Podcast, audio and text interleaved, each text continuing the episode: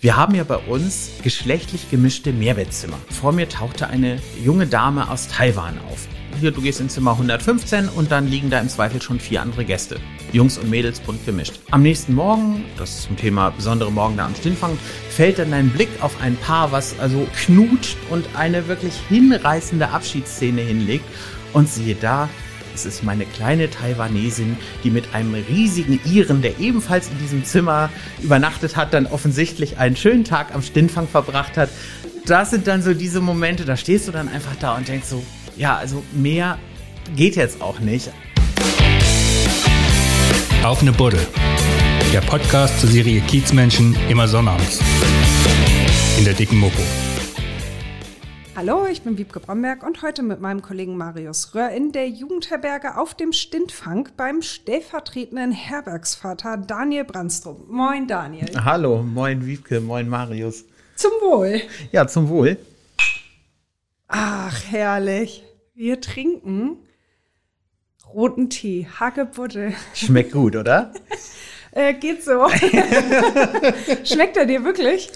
Also ab und zu gehört ja auch dazu. Ne? Viele Leute denken ja äh, bei Jugendherbergen immer an roten Tee. Ähm, ich sehe dir gerade an, du magst ihn nicht so gerne. Also geht so, also doch. ich weiß nicht, man verbindet, ich glaube, nein, geschmacklich ist er jetzt, äh, geht so gut, aber man verbindet halt ein Gefühl damit. Ne? Man ist sofort ist so Flashback, Kindheit, äh, Klassenfahrt so, ne? Ja, unser Marketing hat ganz viel Geld dafür, glaube ich, ausgegeben in den letzten Jahren, so diese Erinnerung. Äh, an den roten Tee so ein bisschen von der Jugendherberge zu lösen. Aber du siehst, er ist immer noch da. Und da wir uns jetzt hier vormittags bei herrlichem Sonnenschein treffen, dachte ich, ist das jetzt vielleicht so ein bisschen besser, als jetzt hier mit einer Flasche Bier anzustoßen. Das, das Wohlfühlgetränk. Ja.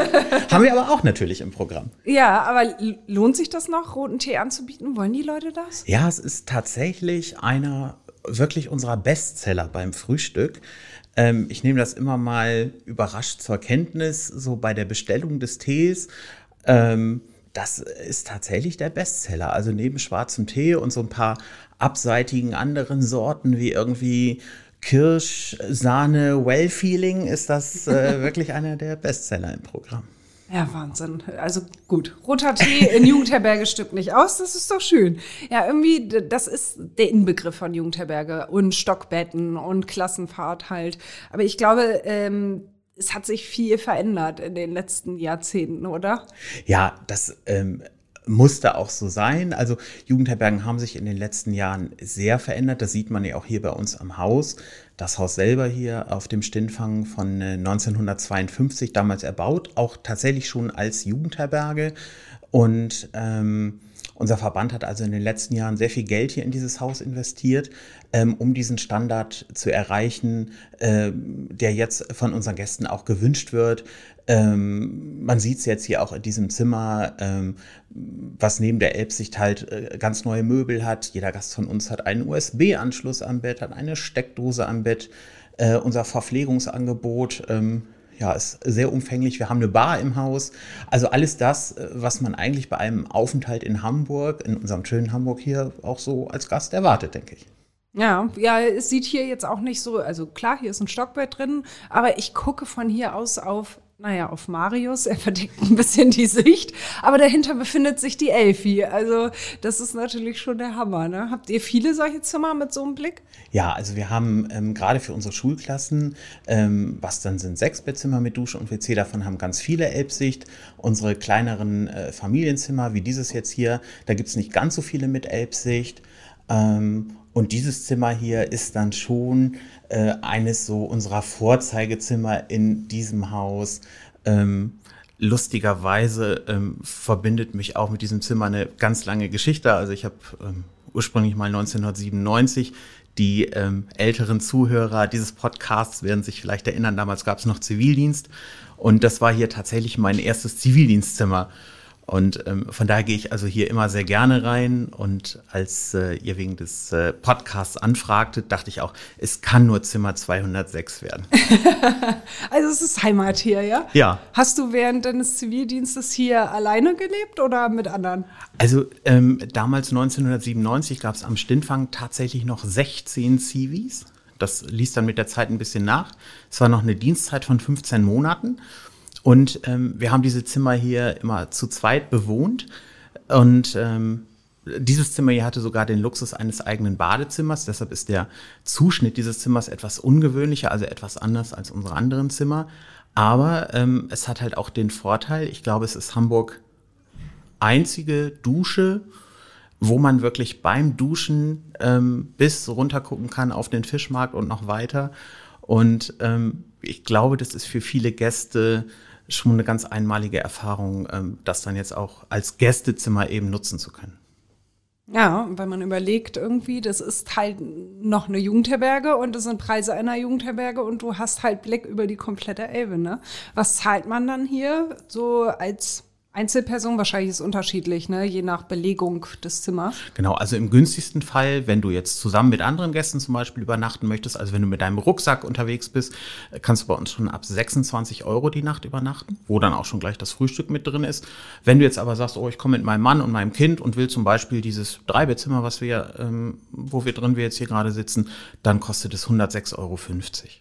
Mit Frühstück. Mit Frühstück, immer mit Frühstück. Mhm. Das ist nicht verkehrt.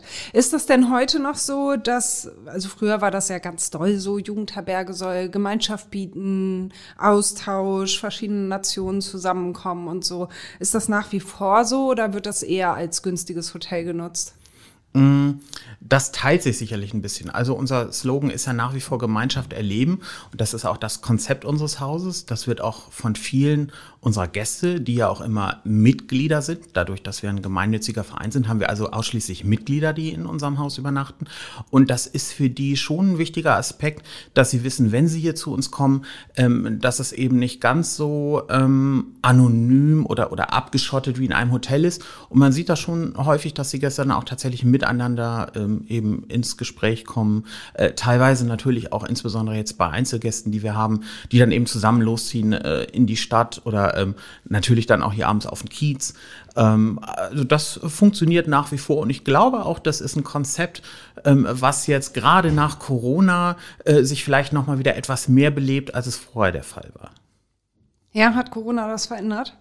Ich, also wir sind jetzt gerade wieder so im mh, hm, Eröffnungsprozess. Also wir haben im Moment natürlich noch nicht ganz das Gästeniveau, was wir vorher hatten, also auch speziell was jetzt die Gästezusammensetzung äh, angeht. Uns fehlen noch so ein bisschen die internationalen Einzelgäste.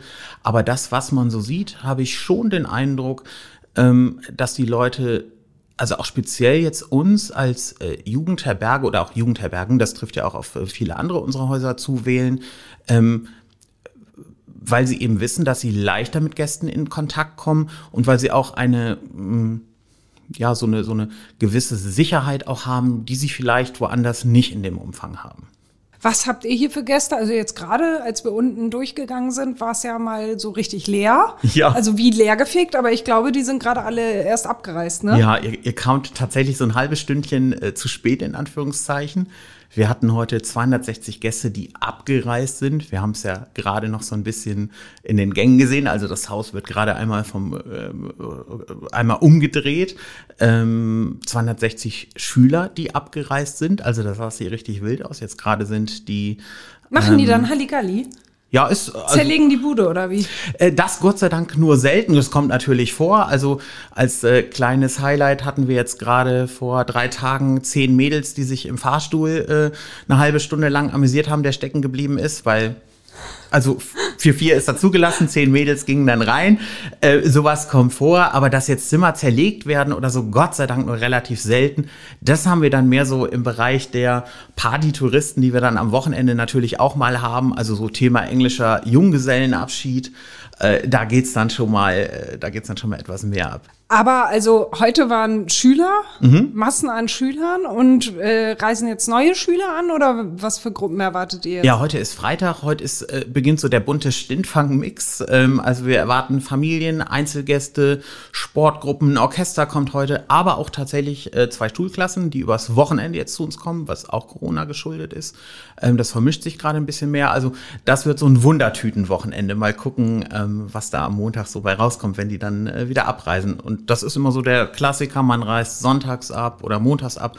Und ab Montag sind wir dann auch tatsächlich wieder komplett ausgebucht mit Schulklassen.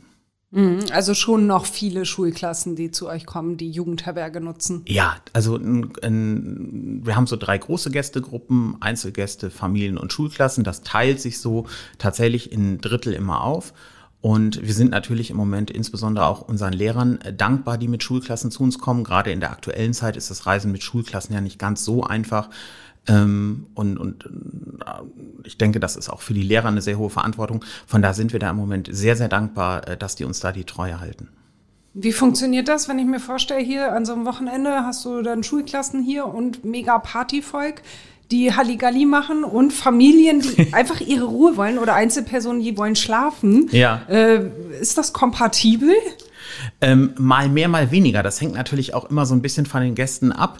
Ähm, es äh, kommt natürlich immer mal vor, äh, dass äh, gerade jetzt äh, Kiezgänger oder Schulklassen, da ist einfach eine höhere Lautstärke als sonst. Äh, aber wir sind bemüht, das so ein bisschen räumlich zu trennen, ähm, was uns auch nicht immer gelingt. Aber ich glaube auch, die Leute, die nach Hamburg fahren, speziell am Wochenende, erwarten das, äh, dass es auch ein bisschen lebendiger ist. Ähm, wir sind dann manchmal an der Rezeption überrascht, dass es halt keine Beschwerden in dem Sinne gibt, äh, die Schulklasse neben mir war laut, sondern dass wir dann tatsächlich Gäste haben aus kleineren Städten, die dann sagen, das war alles in Ordnung. Aber wissen Sie, diese U-Bahn die ganze Nacht, ich habe kein Auge zugetan. Und dann gucken wir uns an und sagen, die U-Bahn, welche U-Bahn denn? Also es fährt natürlich an der Jugendherberge unten, jeder, der Hamburg kennt, weiß, die Landungsbrücken, da fährt halt eine U-Bahn. Aber ich glaube, als Hamburger hört man die gar nicht mehr. Und das ist dann eher das, was bei unseren Gästen äh, offensichtlich den Schlaf stört. Das finde ich dann ganz lustig. Also so richtig Probleme mit Partygängern hier habt ihr nicht? Selten. Also wirklich Probleme selten, eher Spaß, ähm, den wir natürlich auch haben möchten. Hamburg lebt natürlich auch äh, von diesem ähm, Ruf, den St. Pauli hat. Wir leben von unseren ganzen Events, die wir haben. Also Hafengeburtstag, Schlagermove, äh, Harley Days, das nehmen wir hier natürlich alles mit Cruise Days. Ähm, und da freuen wir uns natürlich auch, wenn wir in einem lebendigen ähm, Haus arbeiten und äh, ja, unsere Gäste, glaube ich, dann auch. Was heißt lebendig? Wie geht das hier ab? Wenn hier jetzt, sagen wir mal, es ist Hafengeburtstag oder nee, noch besser Schlagermove. sagen, sagen, wir mal, es ist Schlagermove. Wie muss ich mir das hier im ja, Hause vorstellen? Ich sehe schon, du möchtest, du möchtest gleich das, das ganz wilde Wochenende. Also das, ja, bitte. Das Schlagermove-Wochenende äh, ist tatsächlich mittlerweile hier so eines unserer bestverkauften Wochenenden, auch mit der längsten Vorlaufzeit. Wir haben einen wahnsinnigen äh, Stammgastanteil zum äh, Schlagermove. Ähm, wir starten hier tatsächlich die, den, den Samstagmorgen dann, äh, wo der Move ist, hier mit unserem Schlagerfrühstück. Also da ist hier ab 7 Uhr, äh, meine ganze Crew ist äh, verkleidet. Wir machen Sektfrühstück, da läuft laute Schlagermusik. Die Leute tanzen teilweise schon ab 8 Uhr auf den Stühlen. Also das ist schon irgendwie skurril. Das haben wir so in den letzten Jahren so ein bisschen äh, etabliert. Ja, da geht gerade eine Tür. Das sind unsere ja.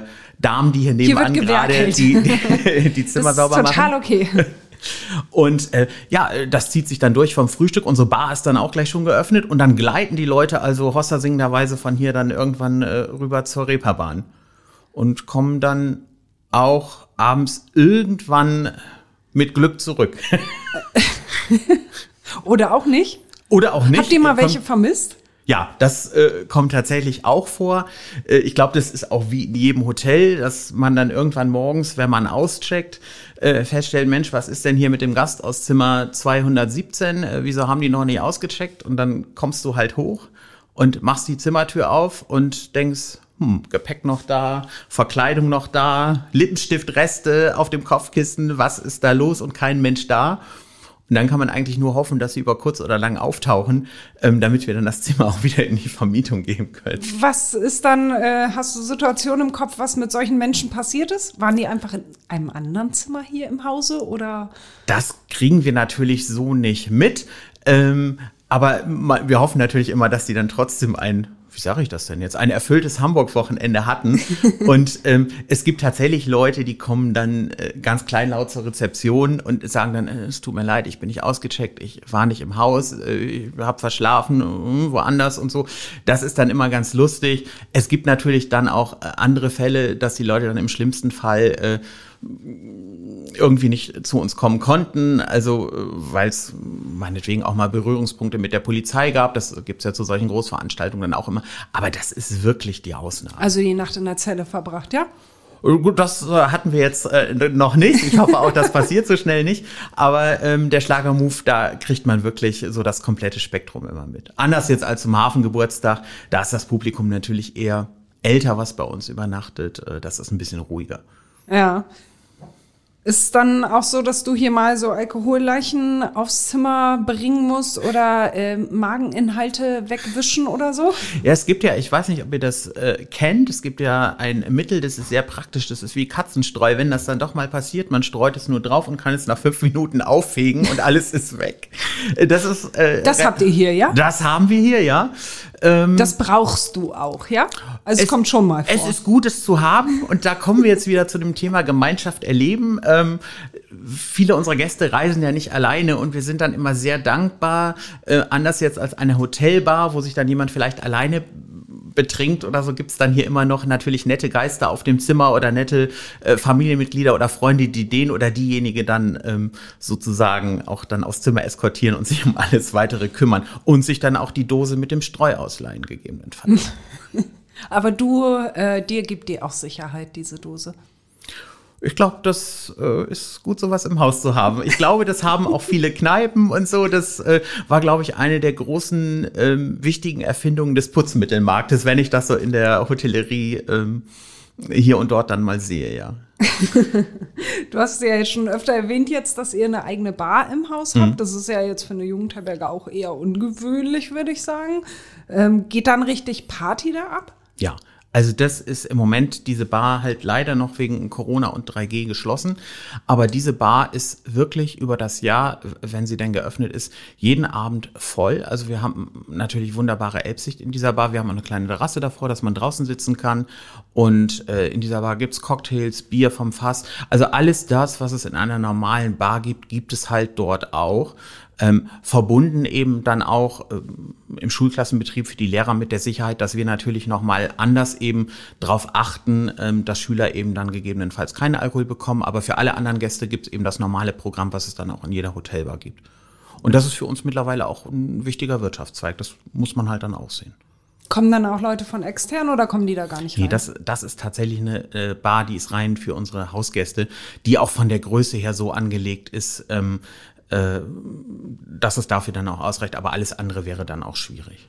Ja, dann sind bestimmt so Junggesellenabschiede, die hier in einer Bar anfangen wollten eigentlich und dann auf den Kiez ziehen und dann haben sie aber ihr Kiezwochenende in der Jugendherberge verbracht. das, das passiert häufig tatsächlich, dass, äh, also mit großen Ambitionen gestartet, das ist auch schön, ich arbeite auch gerne mal in dieser Bar, dass man dann tatsächlich so am Freitag die äh, acht Jungs dann da stehen hat, die dann so das erste Bier nehmen und dann fragen, wo kann man denn hingehen? Und dann holst du den Stadtplan und schreibst ihn also genau auf, wo sie denn hingehen sollen oder auch gerade wo nicht, ne, das kennen wir hier natürlich auch. Und ähm, ach, dann nehmen sie das zweite Bier und dann äh, großes Hallo und dann ziehen sie los. Und manchmal dann so nach zwei Stunden denkst du dann, huh, was macht denn ihr schon wieder hier? Ach, bei euch war es so nett und so und die Aussicht und überhaupt, wir nehmen jetzt hier noch mal ein Bier und ziehen dann nachher los. Naja, und eigentlich hast du die dann da nachts um eins immer noch sitzen. und ähm, das ist dann aber auch schön und das freut uns dann natürlich auch. Und ja. dann müssen die halt den nächsten Tag dann los, ne? Ja. Und äh, du, du sagst, äh, ihr zeigt auch Orte, wo sie nicht hingehen sollen. Was ist das dann? Was sagt, was empfehlt ihr explizit und wovon ratet ihr ab? Also wir bemühen uns immer, unsere Gäste möglichst authentisch zu beraten. Also wir, wir empfehlen jetzt, wenn, wenn du jetzt bei uns wohnst und, und kommst zur Rezeption und sagst, Mensch, ich will heute Abend mit meinen Mädels einen drauf machen, dann empfehlen wir dir also natürlich Läden am Hamburger Berg oder auch Kneipen, wo wir selber gerne hingehen. Ähm, aber ähm, wir sagen zum Beispiel auch, wir haben ja auch mal Jungs, die dann mal nach, Mensch, wir wollen ja unbedingt mal irgendwie so, wir wollen mal so Mädels tanzen sehen. Und ähm, da sind wir dann auch eher so, dass wir sagen, hört mal zu, da könnt ihr hingehen, aber da besser nicht. Ähm, ne, es kommt immer mal vor, dass Gäste natürlich auch äh, so diese berühmte Nummer, da hat dann irgendwie das Glas Sekt irgendwie 60 Euro gekostet oder so. Da bemühen wir uns dann schon, unsere Gäste auch wirklich authentisch äh, zu beraten.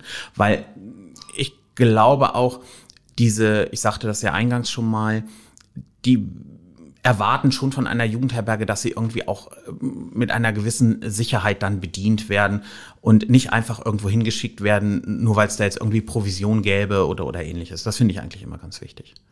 Ja, dazu passt ja auch der Begriff Herbergsvater. Also du hast selber, du hast dich selber als Herbergsmuddi bezeichnet, muss man dazu sagen? Ja, der Begriff wird mir immer von meinen Kolleginnen äh, gerne angehängt, ja. Aber ich habe damit kein Ach, Problem. Du bist mehr. die Herbergsmuddi. Ja, das sind auch viele Gäste, die da. Es gibt ja auch einen Herbergsvater. Ja. Richtig, ne? genau, Sven, ja. Ja, Sven ist der Herbergsvater und du bist die Herbergsmuddi. Ich lass das jetzt mal so stehen, ja. Oder habe ich das, äh, du kannst das auch. Nein, nein, das ist. Habe ich das, das, richtig verstanden? Nein, das ist äh, schon ähm, so, äh, dass auch tatsächlich viele Gäste dann fragen zu Veranstaltungen so, wo ist denn die Herbergsmuddi oder so und dann gerade auch mal neue Mitarbeiter, die wir dann an der Rezeption haben, etwas äh, überrascht gucken und dann dahin ins Büro kommen und sagen, na, da fragt einer nach der Herbergsmutti, die ist doch schon lange in Rente und dann sage ich so, nee, ich, ich glaube, die meinen mich. ähm, und dann sind das halt in der Regel Stammgäste und das ist dann auch wirklich schön. Also gerade wenn man dann so lange hier schon arbeitet, ähm, dann freut man sich schon, wenn die Gäste einen auch, auch wahrnehmen und, und dann gerne Hallo sagen oder ich natürlich dann auch. Ja, schön. Und was macht eine Herbergsmudi? oder was machst du als Herbergsmudi? ähm, eigentlich alles. Also ähm, hauptsächlich kümmere ich mich eigentlich um den ähm, Einkauf hier im Haus, um Food and Beverage, um diese ganze Essen- und Trinken-Geschichte. Ähm, aber springe natürlich auch bei uns an der Rezeption an, wenn Not am Mann ist. Arbeite nebenbei mal in der Bar. Ab und zu habe ich auch mal das Vergnügen zu kochen, was ich auch ganz gerne mache. Also eigentlich alles, wo gerade mal jemand fehlt oder wo dann vielleicht auch mal wir nennen das hier manchmal liebevoll, das Dinosaurierwissen gefragt ist also ähm, einfach so Dinge, die man so im Laufe von 25 Jahren irgendwie einfach weiß. Und ähm, ja, da wird man halt überall dann mal so gebraucht. Ne? 25 Jahre, was du Ja, nächstes Jahr. Mhm. Wahnsinn. Also mit dem Zivi hier gestartet. Mhm. Und zufällig hier mit dem Zivi gestartet oder weil du Jugendherbergen so sehr geliebt hast, weil du es aus deiner Kindheit kanntest? Also ich war tatsächlich in meiner Kindheit nie mit Jugendherbergen äh, irgendwie konfrontiert. Ähm, nicht mal auf Klassenfahrt? Nee, lustigerweise nicht, du, weil ich hatte immer Lehrerinnen oder Lehrer, die Klassenfahrten nicht in Jugendherbergen gemacht haben. Und ähm, für mich war dann aber klar, ähm, ich möchte nicht zur Bundeswehr, ich möchte gern Zivildienst machen und dann überlegst du ja, was geht denn da so? Ähm, ich wollte nicht ins Krankenhaus und ich wusste aber auch als Jugendlicher schon, ich will nach Hamburg. Ich war ganz oft mit meinen Eltern hier und dann überlegt man sich ja schon, wie kann man denn jetzt so diesen Absprung schaffen? Ich komme ursprünglich ähm, aus, aus dem Rheinland in der Nähe von Düsseldorf und dann, wie stellst es denn jetzt an, nach Hamburg zu kommen? Und da war halt der Zivildienst ein relativ probates Mittel. Und dann begann so ein bisschen, ich glaube da eigentlich nicht dran, das Schicksal des Stintfangs. Ähm, ich saß während meiner Ausbildung halt in einem Büro und hatte mir dann die Telefonnummer von hier rausgesucht und habe dann gedacht, jetzt rufst du da einfach mal an. Ganz kurz, was für eine Ausbildung war das? Ich habe eine Ausbildung zum Industriekaufmann gemacht, okay. beim Automobilzulieferer. Also überhaupt nichts so mit Thema Gastro und Jugendherberge. Hatte ich auch eigentlich nie vor.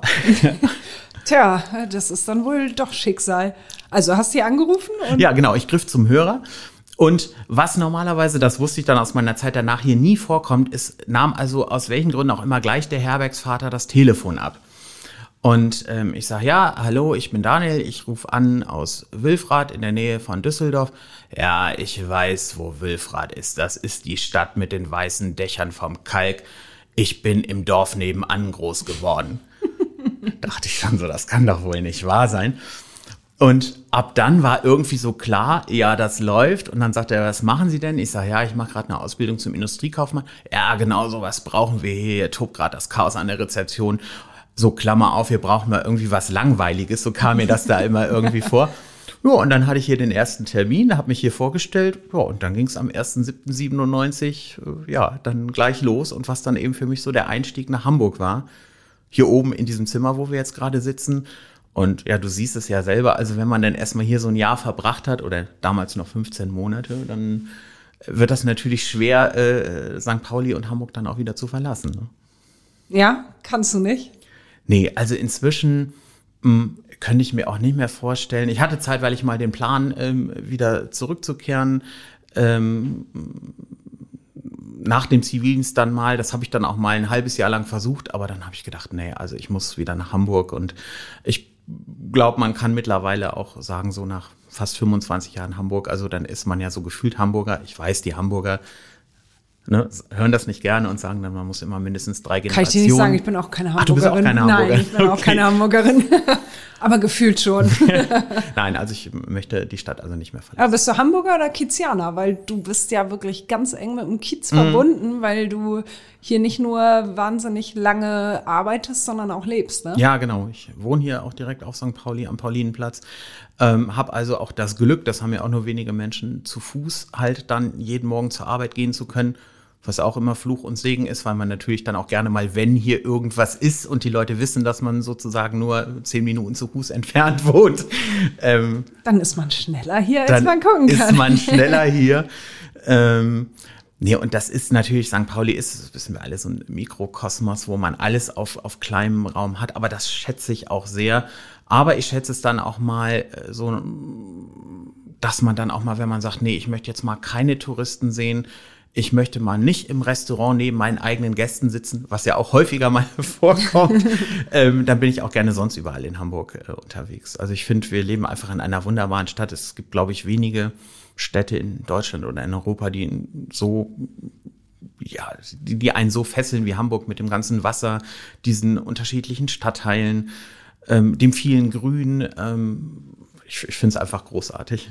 Ich merk's. Aber ist es ja auch, absolut. Ähm, wie lebst du auf dem Kiez alleine? Nee, ich ähm, lebe tatsächlich äh, auf dem Kiez zusammen mit meinem Mann, den ich äh, auch schon 1997 hier kennengelernt habe. Hier jetzt? Äh, auf dem Kiez oder hier in der Jugend? Nee, auf dem Kiez tatsächlich. Ähm, das hat sich auch seitdem nicht geändert. Ich gehe also gerne hier abends auf dem Kiez weg. Ähm, vielleicht nicht mehr ganz so spät wie früher, aber ich gehe nach wie vor gerne weg. Und ähm, wir haben uns ganz klassisch äh, hier in Hamburg in der Wunderbar kennengelernt. In der Wunderbar, bei Axel. Bei Axel, der ja auch schon hier euch Hat Axel euch verkuppelt? Ja, nicht, nicht ganz so.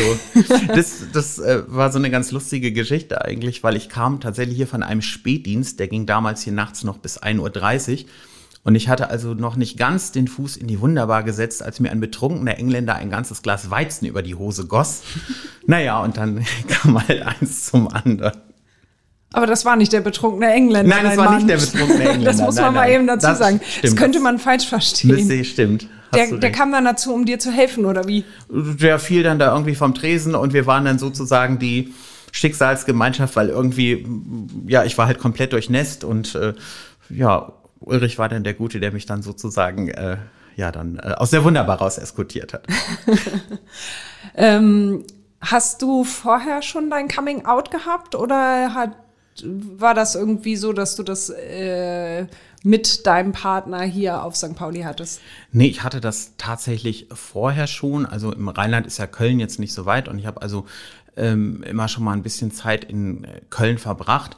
Das war dann aber immer noch äh, relativ ähm, ja unter der Decke, wie man das so sagt.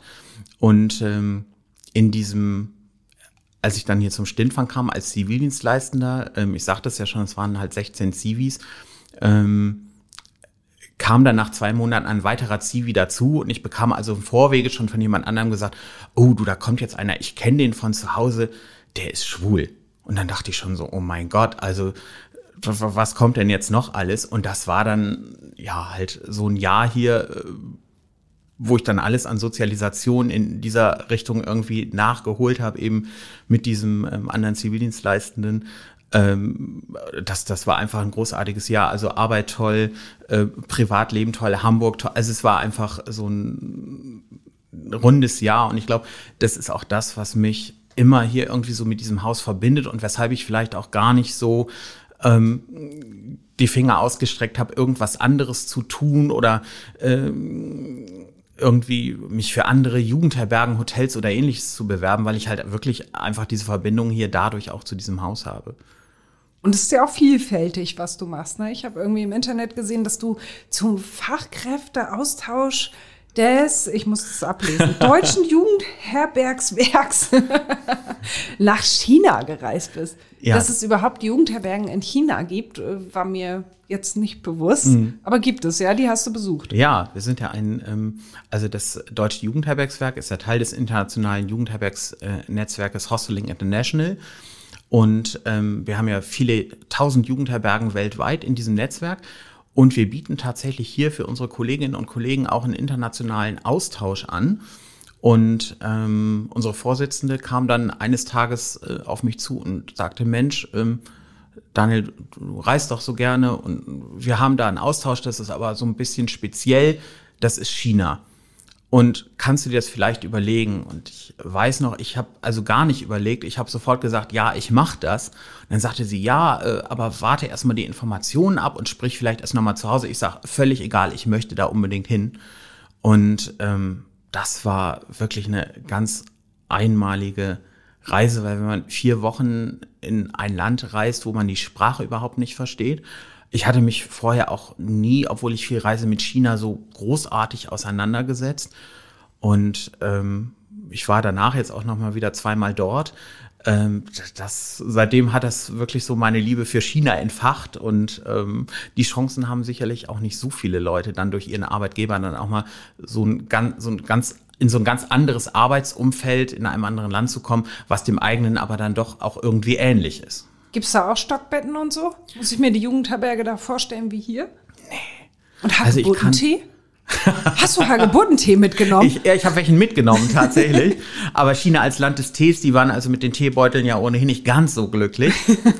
Aber ich kann also auch allen ähm, Zuhörern dieses Podcasts, wenn ihr mal nach China kommt, Jugendherbergen sind eigentlich in China wie bei uns kleine Boutique-Hotels. Ähm, ich habe noch nie, und ich habe schon viele Jugendherbergen gesehen, aber ich habe noch nie so tolle, so liebevoll gemachte Jugendherbergen gesehen, auch mit so ähm, aufmerksamem Personal, äh, so tollen Dekorationen. Da ist ganz viel Selfmade. Ähm, und ich kann es wirklich nur jedem empfehlen in China. Guckt nach dem YH China-Zeichen oder bucht es vorher im Internet. Es ist wirklich, wirklich toll. Und die haben also auch zwei Bettzimmer. äh, Das ist ja halt wie so ein klassisches kleines Boutique-Hotel. In vielen Fällen. Ja, cool, aber ohne Hagebutte. Ich meine, das Aber muss mit ganz- Abstriche machen. Mit, mit ganz interessantem Essen. Also bei vielen Jugendherbergen in China hat man so den Eindruck, das ist eigentlich ein Restaurant mit angeschlossener Jugendherberge oder mit angeschlossenem Hostel. Also für die ist so dieses Thema Gastro viel wichtiger als bei uns. Ähm, da gehen also viele Büromenschen, die in China arbeiten, gehen dann also in die Jugendherberge, um dort Mittag zu essen oder abends noch irgendwie in der Bar zu sitzen und so. Man hat immer so ein bisschen den Eindruck, der, der äh, Hostelbetrieb, der läuft da so äh, dann quasi äh, hinten dran an der, an der Gastro. Ja. Und auch dazu arbeiten, das ist einfach irre. Also man ist so eine Woche da und äh, für die ist man halt so dann der Manager aus dem großen Hostel und dann steht man da plötzlich und macht, soll dann das Frühstück alleine machen oder so, weil die davon ausgehen, das kann man halt. Ja, die Mutti. Und ja, die, die, Die Mutti, Mutti halt. macht das schon. Die, die Mutti macht jetzt mal ein Frühstück auf China, genau. Und ähm, das war schon, das war auch eine tolle Geschichte. Also ich musste morgens das Frühstück machen. Das war ein ganz großer Vertrauensbeweis bei denen. Du darfst das Frühstück machen. Morgens um 6 Uhr musste ich dann aufstehen. Naja, jetzt denkt man so, naja, so ein Frühstück so irgendwie für 20 Leute, das wirst du ja nun hinkriegen. Ja, und dann stand ich morgens auf und ähm, diese Jugendherberge in Shanghai war sehr offen. Also das war so eine Art Gartenhostel. Es ist ja relativ im Sommer warm da, es war alles relativ offen. Ja, unter anderem auch die Küche. Und ich hatte also schon vorher immer mal so ein paar Dinge auf dem Flur huschen sehen, wo ich dachte so, gut, es äh, ist jetzt halt so, weil es ist halt alles offen, da muss man halt mit klarkommen. Naja, dann tauchte halt die Herbergsmutti dann ne, morgens um 6 Uhr in dieser Küche auf, machte die Tür auf und machte das Licht an und es huschte überall. Ich, ich dachte, das kann nicht wahr sein. Und es huschte wirklich deutlich vernehmbar. Was huschte denn? Ja, ich. Wie das- Weißt. Tiere mit langen Schwänzen und aber also nicht, ich möchte jetzt um Gottes Willen nicht, dass der Eindruck entsteht, es sei irgendwie unsauber oder sonst was gewesen, aber es ist halt natürlich äh, Naturnah. naturnah, es ist alles offen und gut, aber dann dachte ich, du kannst dich jetzt hier auch nicht blamieren und die Chinesen sind ja sehr gastfreundliche Menschen und ich hatte also extra, das hatten sie wohl extra in mein Zimmer geschafft, einen großen Kühlschrank mit allen möglichen Getränken, unter anderem auch mit einer großen Flasche Baijiu. Das ist dieser spanische, äh, Entschuldigung, dieser chinesische Schnaps. Und dann dachte ich so, komm, ist egal. Dann bin ich hoch ins Zimmer, habe die Flasche angesetzt, habe also einen großen Schluck von diesem Baijiu genommen. Das ist so ein bisschen wie Brennspiritus. ja, und dann bin ich runter in die Küche, dachte, du lässt dich davon jetzt nicht irritieren, habe dann da das Frühstück gemacht und äh, aber das war so, da denke ich wirklich gerne dran zurück. Und, Aber sind die Viecher abgehauen? Ja, ja, das ist. Oder saß dann Nein, da? nein, nein, nein, nein. Also das äh, war alles Das dann fand auch dann in deinem Kopf statt, das Ganze. Ordnung, aber man, man muss sich da ein bisschen dran gewöhnen. Also hier habt ihr keine Viecher, ne? Nein. Hoffe, hoffe ich mal. In Deutschland ist ja auch alles so ähm, reguliert und vorgesehen, dass sowas also ständig hier gemonitort wird und das muss auch alles belegt werden und so. Das ist auch immer das Schöne an äh, Jugendherbergen. Ähm, ich sagte das eingangs auch schon mal so, das Thema Sicherheit. Also man kann immer davon ausgehen, ähm, wir haben in den letzten Jahren wahnsinnig viel Geld in den Brandschutz investiert. Die Auflagen werden eingehalten. Ich weiß, das hört sich jetzt ein bisschen langweilig an, aber das ist äh, auch für viele Gäste tatsächlich wichtig zu wissen, ähm, dass Jugendherbergen einfach sichere äh, Übernachtungsmöglichkeiten sind. Hier hat alles seine Ordnung. Ja, das ist auch manchmal gut Der so. Vati und die Mutti, die sorgen dafür. Aber ist das noch so? Habt ihr noch so Riesen? Ich erinnere das von früher, von Schulausflügen dann, also von Klassenfahrten, dass der Herbergsvater, der hatte immer so einen riesen Schlüsselbund. Gibt's sowas noch? Nee, ne? Äh, Also wir haben mittlerweile Keycards, ja, aber wir haben dann doch noch so den, den einen oder anderen Schlüsselbund, weil in so einem Haus von äh, 2000, äh, Entschuldigung, von 1952 braucht man dann doch auch noch mal den einen oder anderen Schlüssel. Und ähm, ja, der Herbergsvater ist dann auch tatsächlich der, der sich so um diesen ganzen Technikkram kümmert. Da bin ich froh, dass ich da so ein bisschen raus bin, weil da ist Sven echt hinterher und, und auch affin und also da stoße ich dann auch so an meine Grenzen, wenn hier so der Klassiker, so samstags morgens klingelt das Telefon zu Hause, oh, hier tropft ganz viel Wasser aus der Decke. Das ist für mich echt so Worst Case. Also es ist jetzt kein Problem, wenn irgendwie der Koch ausgefallen ist oder so, aber spätestens bei Schmutzwasser, was aus irgendwelchen Decken läuft oder so, da äh, muss dann tatsächlich der klassische Herbergsvater ran. Da kann die Mutti nur einen Eimer drunter schieben. Da stellt die Mutti dann einmal drunter okay. und macht einen Facebook-Post dann oder so. ja, Also, würde ich auch machen. Also Ne? finde ich, finde ich auch total sinnvoll. Du hast es gerade schon so ein bisschen angesprochen, wann das Haus gebaut wurde. Kannst du ein bisschen was zu der Geschichte des Hauses sagen Hm? und inwiefern sich ähm, das verändert hat hier? Ja, das Haus 1952 wurde damals durchgesetzt von der äh, damaligen Jugendsenatorin Paula Karpinski. Die wurde ganz erstaunlich. Also äh, 1900, äh, ich habe es eben noch mal extra nachgelesen, 1949 von Max Brauer als erste Frau eines deutschen äh, Länderparlaments in die Bürgerschaft berufen als Jugendsenatorin. Und die hat damals durchgesetzt gegen den Widerstand vieler, dass äh, hier an diesem Ort also kein Luxushotel entsteht, sondern tatsächlich eine Jugendherberge. Und äh, das hat dann bis 52 gedauert. Also damals baute man offensichtlich relativ schnell, äh, was man heute auch noch hier und dort merkt. Äh, früher, ganz früher stand hier mal eine Seewarte. Also die Jugendherberge steht quasi auf den Trümmern dieser alten Seewarte. Ja, und da hat Paula Kapinski dann durchgesetzt, dass das Haus hier gebaut wird. Übrigens auch das Volksparkstadion hat sie auch durchgesetzt. Das sagen wir aus St. Pauli natürlich nur sehr ungern, aber die ist auch für das Volksparkstadion tatsächlich maßgeblich verantwortlich. Ja, passt nicht zusammen. Das ist irgendwie, das ist nicht kompatibel. Und ähm, wurde das baulich nochmal verändert in den ganzen Jahren oder ist das wirklich das Ursprungshaus hier? Es ist wirklich das Ursprungshaus. Ähm, es wurde nochmal der Lobbybereich 2006 dazwischen gesetzt, so in Form einer Glasfassade. Und auch zur Elbe wurde nochmal eine kleine Glasfassade davor gesetzt. Aber das Haus selber in den Grundmauern und auch was den äh, Zuschnitt der Zimmer angeht, die in Teilen auch sehr äh, kompakt sind. Also kompakt ist die höfliche Formulierung für klein. Ne? Ähm, äh, besteht tatsächlich so noch. Was wir natürlich irgendwann gemacht haben, dass wir in jedes Zimmer Dusche und WC nachgerüstet haben, weil das ist halt heute was, das äh, muss halt sein. Ne? Man sieht es nochmal auf so ein paar alten Bildern, die wir hier aushängen haben, ähm, wie das früher aussah und man kann tatsächlich immer noch erkennen, wo es dann tatsächlich war. Also. Aber die Möbel sind ja alle top modern, ne? Das ist ja Ja. nun nicht aus dem Ursprungsjahr. nee, das nicht. Wir haben, wir haben auch noch ein paar Zimmer, die nicht ganz äh, mit diesen Möbeln ausgestattet sind, die wir jetzt haben, die auch noch so ein bisschen Jugendherbergsmäßiger sind. Aber das hier jetzt, also mit diesen Digitalschlössern und den USB-Anschlüssen, das ist so der Standard, in den das Haus jetzt äh, nach und nach dann komplett versetzt werden soll. Mhm. Und wie hat sich das Publikum verändert? Weil ich habe überhaupt keine Vorstellung davon, wer hier Anfang der 50er wohl Urlaub gemacht hat. Ja, das ist eine gute Frage. Ich glaube, das war damals tatsächlich, waren es auch schon viele Gruppen, äh, aber auch eben, ja, Einzelreisende, wie wir sie nennen, also der klassische Tourist. Ähm, ich glaube, Familien waren damals eher selten. Das kam dann wirklich erst so in den 80er Jahren ähm, in Schwung. Und äh, wir hatten zeitweise auch weniger Familien, weil wir uns konzeptionell eher so in Richtung Einzelgäste positionieren wollten und Gruppen.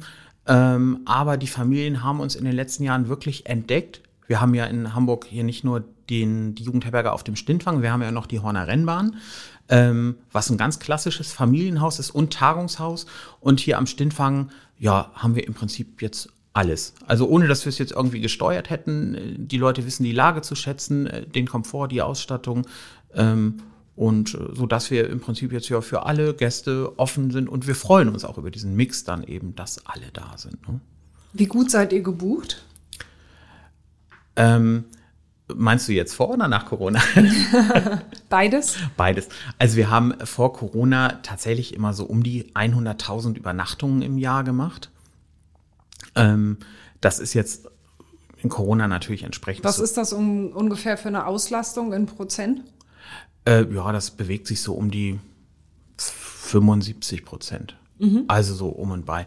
Ähm, und damit äh, waren wir auch so ganz zufrieden. Das hat sich jetzt natürlich über Corona äh, reduziert, aber wir blicken jetzt vorsichtig optimistisch ins nächste Jahr. Wir vernehmen also deutliche Nachfrage, also speziell jetzt im, im Bereich der Schulklassen und der Familien. Und wir hoffen, dass wir uns also im kommenden Jahr so langsam wieder ähm, berappeln nach diesem ganzen Albtraum. Ja, da war ja irgendwie auch, glaube ich, war das im vergangenen Jahr, hat, glaube ich, die Jugendherberge auch vermeldet, wie andere Häuser auch, dass äh, man wegen der Pandemie kurz vor Insolvenz stehen würde. Also das ist vom Tisch. Das ist, äh, das ist äh, vom Tisch. Das war ja natürlich, ähm, wie du schon sagtest, auch, auch bei vielen anderen Unternehmen der Fall. Man wusste ja gar nicht, was kommt, was passiert, wie entwickelt sich das Ganze weiter. Ähm, wir haben nun dann ähm, auch das ist so, ein, so, ein, so eine Stintfangverbindung. Wir haben äh, kurz vor der Pandemie einen neuen jungen Geschäftsführer bekommen, Stefan Wehrheim, ähm, der nun leider als allererstes äh, in, in seiner Laufbahn dann jetzt äh, diese ganze Corona-Problematik am Hals hat. Stefan ist aber seit frühester Kindheit mit dem Thema Jugendherbergen verbunden, hat auch hier bei uns am Stintfang gearbeitet, ähm, was uns dann natürlich auch während dieser Zeit, wo wir hier dann zu zweit, zu dritt teilweise gearbeitet haben, um diese ganzen Stornierungen durchzuführen, Rückerstattungen durchzuführen und so weiter, natürlich auch die Sicherheit gegeben hat, dass da jemand jetzt bei uns im Verband am Ruder sitzt, der weiß, äh, was er tut, der die Praxis kennt. Und äh, das war äh, dann irgendwie neben diesem ganzen, ähm, neben diesem ganzen Corona-Wahnsinn auch irgendwie so eine schöne Sicherheit. Das war für uns Mitarbeiter, glaube ich, sehr wichtig. Ja, Während der Zeit hattet ihr ja hier im vergangenen Winter Obdachlose in der mhm. Jugendherberge, die wurden hier untergebracht. Ich glaube, über eine private Initiative, Straßenblues genau. hießen die. Wie kam das überhaupt dazu? Ja, das war eine sehr kurzfristige Geschichte. Wir hatten ja diese, diese äh, kalten Winterwochen hier in Hamburg und ähm, dann äh, meldete sich der, dieser Verein Straßenblues ganz kurzfristig bei uns und meinte, kriegt ihr es eigentlich hin, Obdachlose unterzubringen? Ähm, wo wir erstmal weder Ja noch Nein sagten, weil das war irgendwie so eine Anfrage, die so überraschend auf uns zukam und dann fängt man natürlich erstmal an abzuwägen, aber man will natürlich helfen, das Haus hatte sowieso zu und letztendlich war es halt eine Win-Win-Situation, weil natürlich den obdachlosen Menschen geholfen ist, dadurch, dass sie nicht mehr auf der Straße sitzen mussten. Wir konnten unsere Mitarbeiterinnen und Mitarbeiter wieder in Arbeit bringen. Also wir haben dann hier äh, für die gekocht. Äh, die Rezeption wurde von Straßenblues äh, dann besetzt und von Hanseatic Help, also von ähm, Sozialarbeitern und engagierten Menschen, die sich dann eben auch um die Obdachlosen gekümmert haben. Da wurde also sehr ganzheitlicher Ansatz verfolgt, die dann ähm, möglichst auch in dauerhafte Wohnverhältnisse zu überführen. Und das waren sehr intensive vier Wochen, auch sehr ungewöhnliche vier Wochen hier für den Stillfang. Aber ich glaube, da hat auch jeder von uns ähm, was mitgenommen und letztendlich war das für alle Beteiligten dann auch einfach ja, eine tolle Aktion, die dann auch diese Corona-Monotonie für alle ein bisschen aufgelockert hat. Erzähl mal so die Atmosphäre, als die im Haus waren. Was war da so besonders? Vielleicht auch anhand eines Beispiels oder so? Ähm, man stellt sich das ja im Vorwege bei der Planung äh, anders vor, als es dann in der Realität ist.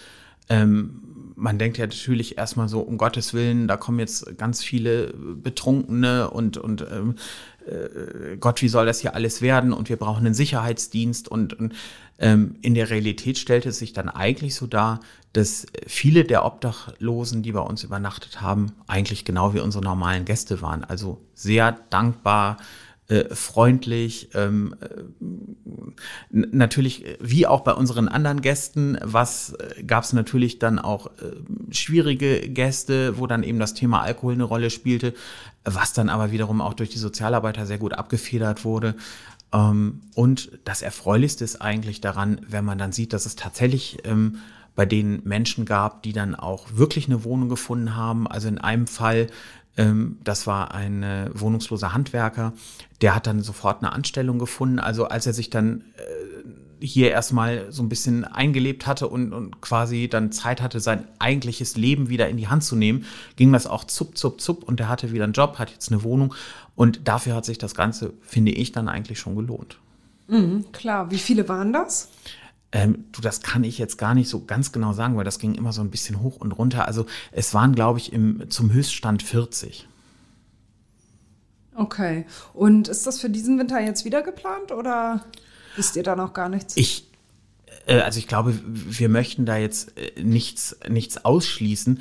Ich denke aber, ähm, eine parallele Unterbringung, ähm, wenn wir geöffnet sind, ist äh, dennoch schwierig mit unseren regulären Gästen. Ähm, da muss man dann gucken, was, äh, was die Zeit bringt. Ähm, vom, vom Grundsatz her denke ich so, dass unsere, also die Jugendherberge selber ist ja konzipiert, um halt auch Urlaub zu machen. Und ähm, ich glaube, unsere Gäste, die bei uns übernachten, wollen bei allem sozialen Engagement natürlich auch, ähm, wie, wie das jeder von uns hat, äh, dieses Urlaubsgefühl dann auch genießen. Von daher glaube ich, ist eine Parallelunterbringung dann schwierig, aber ähm, man wird sehen, was die Zeit dann da bringt. Mhm. Ich hätte ja gerne noch mal so deinen absolutes Highlight-Erlebnis hier. Klar, China war schon speziell, aber ich weiß nicht, so, so, ich weiß nicht, ob dir was super Lustiges mit Gästen einfällt oder total daneben oder skurril, ich weiß es nicht. Ah, das, äh, so mit der Zeit verschwimmt das so ein bisschen in der, in der großen Masse der Erlebnisse. Aber ich hatte tatsächlich vor zwei Wochen gerade ein ganz äh, nettes Erlebnis, was wieder so für das Thema Menschen treffen sich am Stintfang spricht. Wir haben ja bei uns ähm, geschlechtlich gemischte Mehrbettzimmer. Das heißt also, du kommst hier mit deinem Rucksack an, hast jetzt bei uns ein Bett gebucht für 26 Euro und dann kommst du bei mir an der Rezeption an. Ich stand da nun gerade und sage, hier, du gehst ins Zimmer 115 und dann liegen da im Zweifel schon vier andere Gäste. Jungs und Mädels bunt gemischt. Naja, das war dann ein Tag, wir waren hier ausgebucht, äh, waren personal, personell relativ eng besetzt und vor mir tauchte eine äh, junge Dame aus Taiwan auf und sprach auch Deutsch. Ich war dann ganz überrascht und dann sagte sie, ja, ähm, sie macht gerade eine, sie studiert in Deutschland und macht gerade eine Deutschlandrundreise und kommt gerade aus Bayreuth.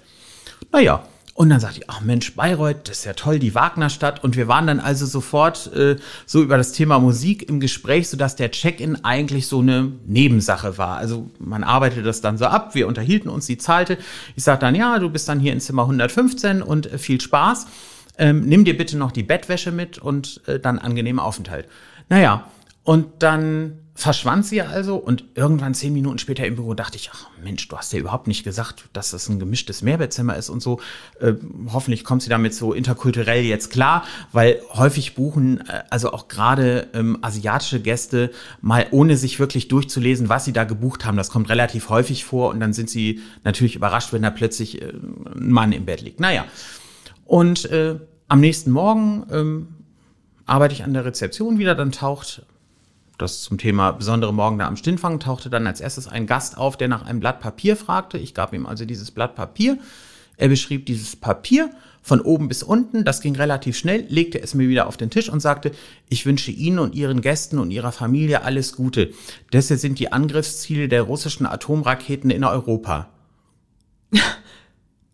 Und dann stehst du da und denkst so, okay, es ist jetzt morgens 10 nach 7.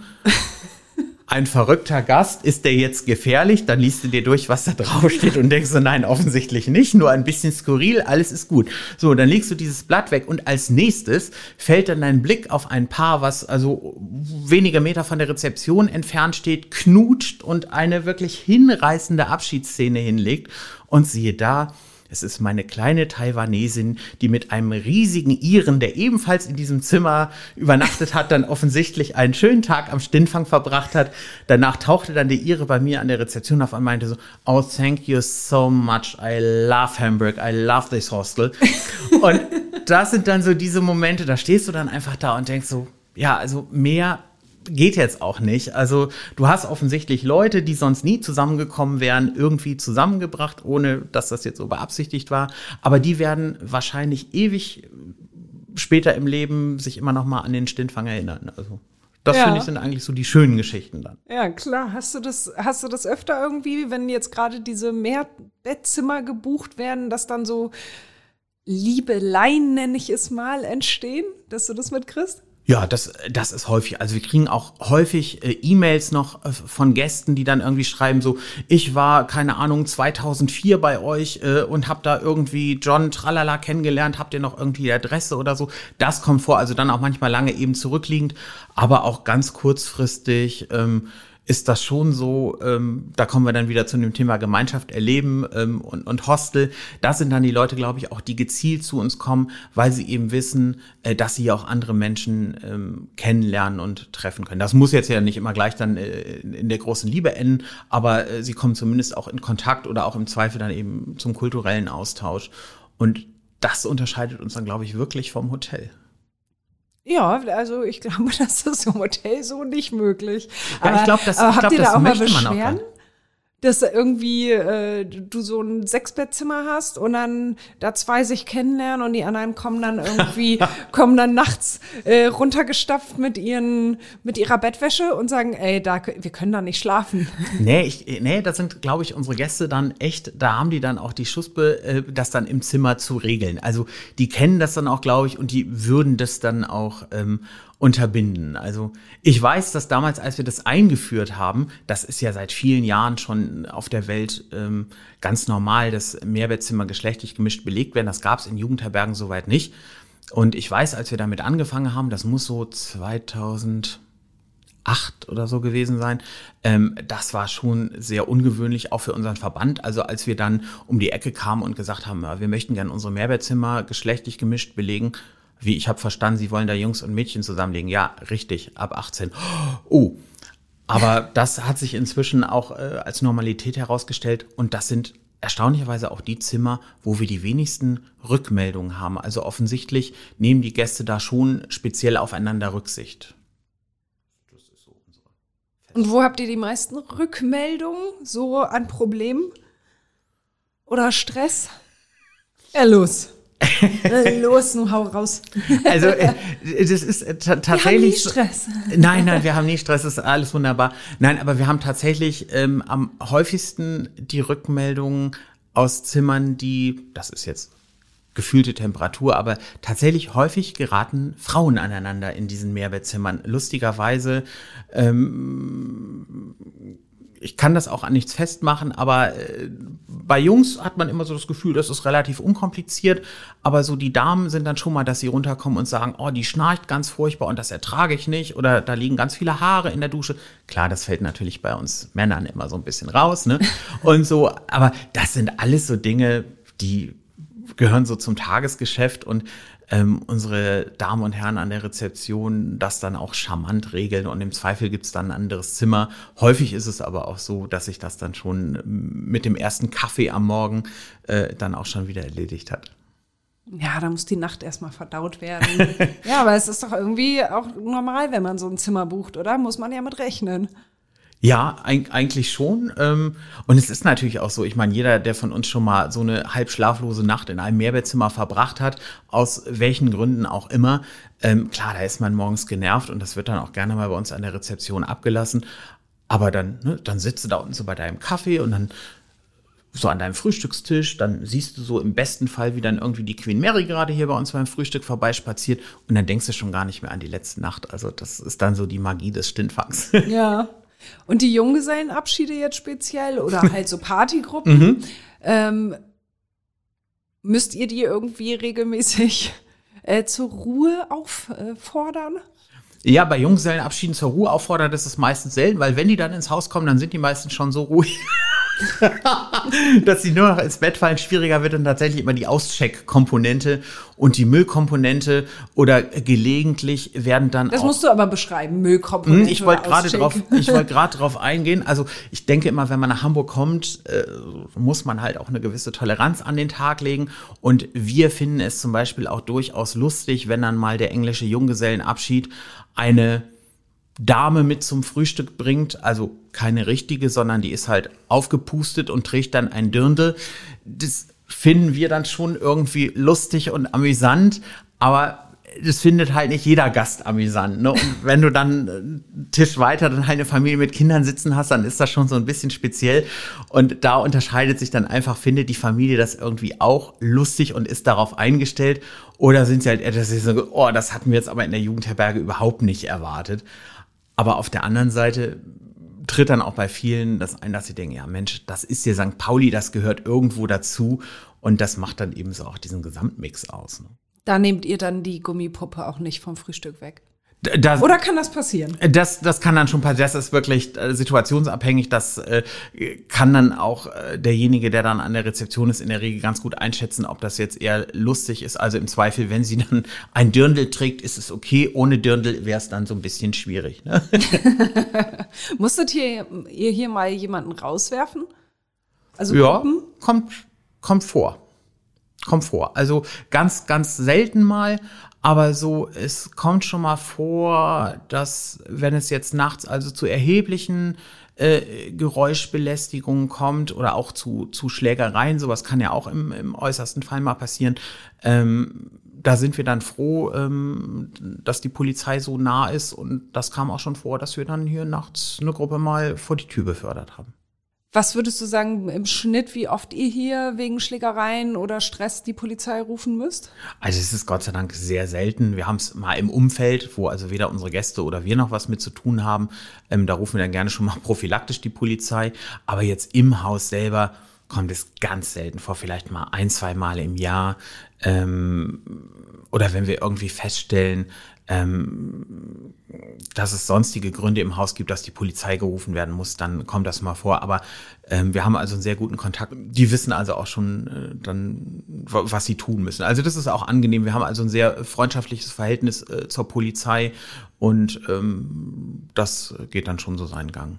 Sonstiges, also was gibt es noch außer Schlägereien? Ja, es kann ja immer mal was geben, dass ähm, Gäste zum Beispiel beobachten aus ihren Zimmern, dass zum Beispiel äh, in der Seewadenstraße gedealt wird oder ähnliches. Ähm, da wird natürlich dann auch von uns die Polizei gerufen, obwohl wir ja eigentlich dafür jetzt nicht unbedingt zuständig sind. Aber wir gucken schon, dass unsere Gäste hier einfach eine sichere Gesamtumgebung dann vorfinden. Ne? Ja, aber bis auf Betrunkene, die sich halt was auf die Nuss geben, gab es hier noch nie was. Nein, nein, Gott sei Dank nicht keine großen Familiendramen oder was der Kuckuck was im, in der Jugendherberge ausgetragen. Nee, also da scheinen tatsächlich sich die, äh, die Hamburg-Besucher dann äh, andere äh, Hotels oder so auszusuchen und ich hoffe auch, dass das so bleibt. und ihr habt ja auch viele Schulklassen. Habt ihr damit eigentlich irgendwie mit Schulklassen dann, also polizeilich mit Sicherheit nicht die großen Probleme, aber ähm, allein schon durch die Masse und durch das wahrscheinlich total auf 180 aufgedreht sein. Also das Einfachste ist eigentlich immer, wenn wir nur Schulklassen haben, weil dann ist es alles so überdreht, wenn dann keine anderen Gäste irgendwie im Haus sind und es sind nur Schulklassen, dann denkt man immer so, naja, es sind ja genug Lehrer da, also das wird sich dann schon und der eine Lehrer richtet sich über die andere Schulklasse auf und das geht dann in ein fröhliches Hin und Her und wir sind dann in der glücklichen Situation zu sagen, alles ihre Kinder, wir stellen das Gebäude, wir kochen, aber alles andere ist dann ihr Job. Ähm, ja, Schulklassen sind halt speziell und ich, die haben dann hier aber bei uns auch so den Raum, sich dann einfach auch auszuprobieren. Ne? Also ich glaube, jeder von uns, ähm, du sagtest ja, du warst häufiger mit der äh, Schule auf Klassenfahrt in Jugendherbergen. Ich glaube, da lernen die dann auch einfach Dinge fürs Leben und ähm, auch so, was den sozialen Umgang miteinander angeht. Äh, und das kann man in der Jugendherberge dann gut. Also ja klar, das prägt total. Man weiß kaum noch was aus der Schulzeit. Du kannst nicht mehr nach Inhalten aus dem Unterricht fragen, aber Klassenfahrt, Klar, das geht weiß immer, jeder ne? noch. Und, und auch so, so Liebesaffären dann, also mit anderen, ne? das haben wir dann auch immer gerne freitags Das, was morgens hatte ich so. natürlich nicht. Nein, ist Nein. klar, ja, ja. So die, die großen, so die, die großen Weinszenen, ne, wenn dann die Gruppe aus Herne nach Hause fährt und dann feststellt, dass irgendwie Bad Wiessee doch relativ weit entfernt ist und, und so. Also, das ist dann schon mitunter ganz lustig. Ja, kullern hier dann mal die Tränen Nee, bei den Kindern, Ich finde weil das sie dann, sich trennen müssen. Ich finde das dann mitunter ganz süß. Interessanter ist es eigentlich, jetzt plaudere ich tatsächlich mal so ein bisschen aus dem Nähkästchen aus unserer Bar. Interessant ist ja auch, dass sich Lehrer gerne mal bei uns in der Bar abends kennenlernen.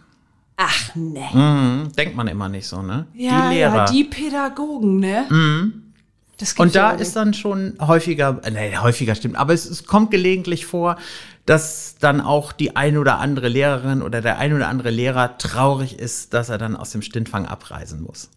Aber der hat dann ja auch ein Auto, um nach Bad Wiessee zu kommen. Ja, ja, aha, das ist aber hochinteressant, wer sich hier so alles trifft. also dein Job hört sich sehr, sehr bunt an. Es ist bunt, also das macht es aus. Es ist jeden Tag eine Wundertüte. Es gibt auch langweilige Tage. Es gibt auch tatsächlich mal Tage, wo man einfach auch keinen Bock hat. Ich glaube, das geht jedem so. Ähm, aber wenn ich jetzt mal denke, in 25 Jahren, wie selten das ist, dass ich wirklich morgens zu Hause aufwache und denke, nee, du hast aber jetzt gar keinen Bock aus dem Haus zu gehen. Das ist echt selten und das spricht dann eigentlich auch für die Kollegen und, und für den Arbeitsplatz. Und ähm, also solange sich das nicht ändert, hoffe ich, kann ich das auch noch ein bisschen machen. Das hoffe ich für dich und für die Menschen, die hier die Mutti erwarten. Ne? und wünsche dir und dem Haus alles, alles Gute. Vielen Dank, liebe Wiebke, vielen Dank. Und dann hoffentlich bis bald mal, wer weiß, vielleicht sogar hier in Zimmer 206 mit deiner Family. Ja, das wäre doch schön. Danke. So, nun noch einmal Werbung in eigener Sache. Hamburg Freihaus testen Sie die Mopo als digitale Zeitung. Fünf Wochen für nur 5 Euro. Jetzt bestellen unter www.mopo.de-testen.